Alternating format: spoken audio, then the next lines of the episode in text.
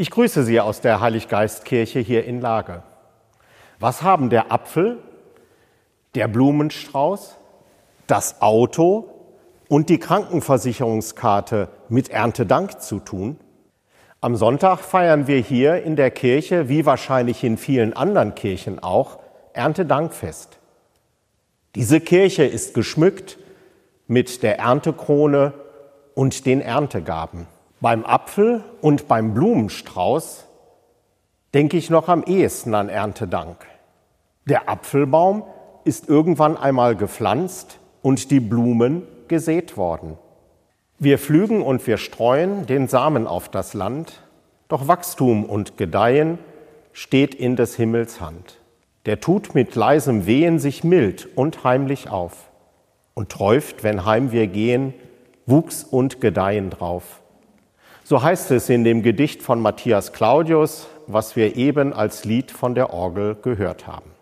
Das heißt, wir pflanzen und sehen am Anfang, aber dann brauchen wir Gottes Hilfe, damit es wachsen und gedeihen kann, damit wir am Ende die Ernte wieder einfahren. Früher hatten die Menschen Land um ihr Haus gehabt und sie haben es beackert und bebaut. Und wenn sie dann geerntet haben, dann hatten sie Vorräte zum Überleben für den Winter. Heute haben nicht mehr so viele Menschen einen Garten ums Haus, den sie bebauen. Können sie trotzdem Erntedank feiern? Ich meine ja.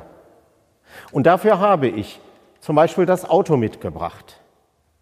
Menschen arbeiten, damit dieses Auto entsteht.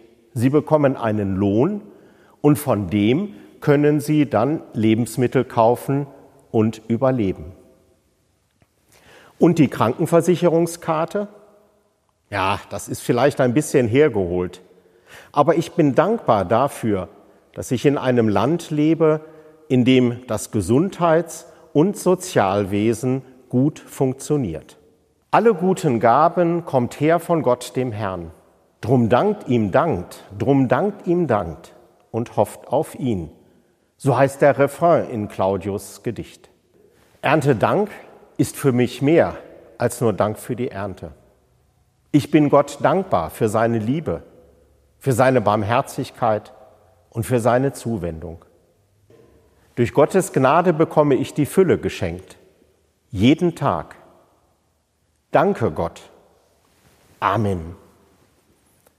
Es segne und es behüte euch Gott, der Allmächtige und Barmherzige, der Vater, der Sohn und der Heilige Geist. Amen.